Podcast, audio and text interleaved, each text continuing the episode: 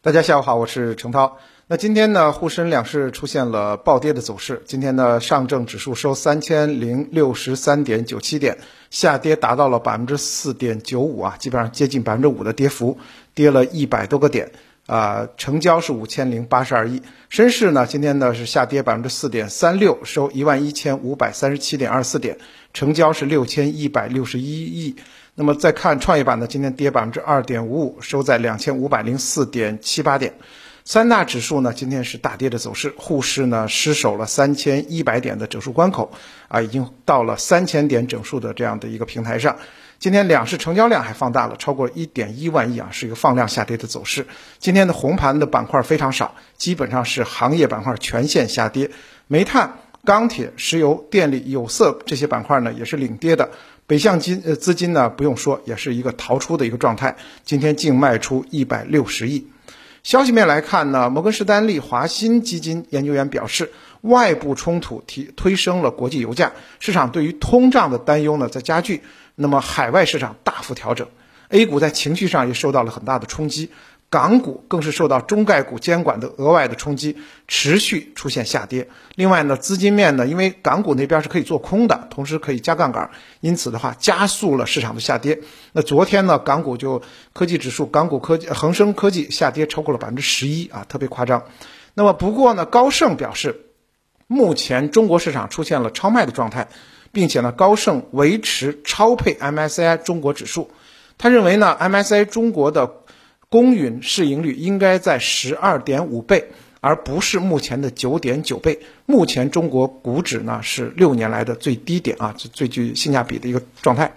那么另外呢，近期 A 股市场出现大幅调整的同时，以上市公司为代表的产业资本以及大股东还有高管在逆势的用真金白银在买入啊，一批公司上市公司正在用真金白银实施股份回购。一批高管或者实控人推出了大额增持的计划，手持现金跑步进场。上周呢，已经有二十七家上市公司被重大的重要的股东增持，累计增持了五千零四十八点九万股，合计增持六点一三亿。看上去数字不大，但是它主要呢还是自然人在花自己的钱包来增持，这个意义就比较大。那么。累计增持的金额和股数呢，其实较上一周呢分别增长了百分之一百零三和百分之三十八，显示出产业资金呢趁市场深度调整之际在入场扫货。当然，我们在讲说，呃，产业资本的这些高管或者实控人啊，大额增持自己手上的股份呢，一一方面呢也是觉得现在股价打得太低了，一方面也是提振自己公司的股东的信心啊。那么，五十四家上市公司在上周回购股份是回购股份五点九五亿，累计回购的是金额是八十四点一亿，啊，应该说呢还是高于二月份的其他两周。从今天 A 股的表现来讲的话，可圈可点或者说上涨的，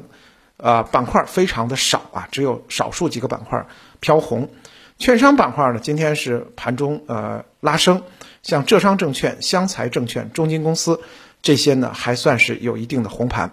其实券商板块自年初到现在一直都是回调的，那目前呢，这个股指处于历史低部的底部的这个区域，安全边际呢也是比较高。那么多家券商也即将公布它的业绩预告和快报，那么应该说呢，他们的呃盈利增速还是稳中有进的。因此的话，券商的基本面并未恶化，股价和估值的下行反而打至打开了这个券商板块的配置的时点。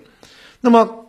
长期来看，券商这个板块行业的业绩增长支撑支持呢，在于现在的经济业务由这个财富管理模式转型带来的呃业绩增量，主要就是很多的居民存款从前两年开始，一直呢就从这个较低回报的银行再转向较高回报和较多流动性的股市。虽然最近的股市喋喋不休，基金的。呃，这个申购也比较小，但是总的近年近几年的这个走势来看的话，那么银行资产正在向这个呃高风险资产去进行转移，这个方向也给券商带来了源源不断的业绩支撑。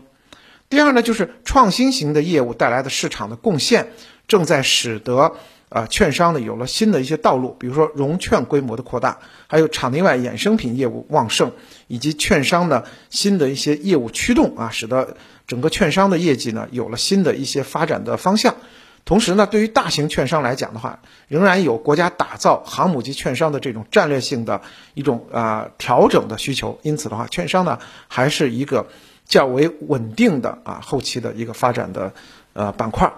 另外呢，今天呢，除了这个电子身份证这个呃板块从从昨天活跃到今天以外，东数西算概念今天也是再度活跃。那么看到东数西算概念当中的像迪威讯啊百分之二十涨停，南威软件、宁波建工涨停，亚康股份、中富通、彭博士都表现比较突出。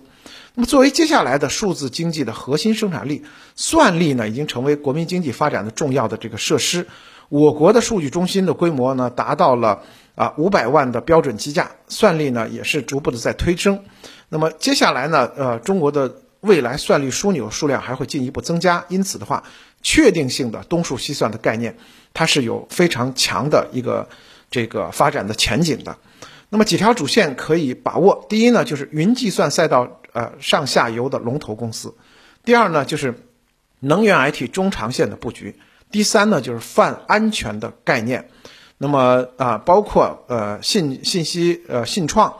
啊网络安全啊，还有工业软件类的优质上市公司都可以继续的关注。当然，我们在讲说，在市场跌跌不周不休之下呢，进任何的板块都需要深思，因为在周一和今天啊周一周二这两天的大跌之后呢，市场并没有出现大家期待的微型的反转。那么沪综指呢，甚至还有放量的一个长阴线的这个走势，所以呢，目前的市场的情绪是比较悲观的，而且悲观情绪还比较浓厚。这种情况下呢，投资者恐慌的程度在加剧。但是呢，历史经验来看，每一次市场的重大拐点都是在极度悲观中产生的，所以我们就要考量现在是不是一个极度悲观。那么，在经历了年初的阴跌和当下的急跌之后。实际上，我们应该看到很多绩优的品种已经出现了比较凸显的这个性价比，所以呢，我们投资者呢可以在股票池当中可以着力去挖掘本轮急跌当中的错杀品种，做好后期的一个这个仓位的安排。当然，我并没有说让现在就去买，而是说现在要去寻找。那么就后市来讲的话，大盘呢肯定还是受到外部的局部冲突，还有海外中概股回落的较大的影响。而且北向资金呢也呈现出了持续离场的态度，那么今天也是卖掉了一百六十亿的净净流出的状态，但总体来讲的话，市场情绪面的影响确实是要多于这个基本面，因为仍然是说我们的国内的市场的基本面呢没有出现太明显的这个利空。当然啊，据你要说到呃这个利空的因素呢，可能就是国内最近的疫情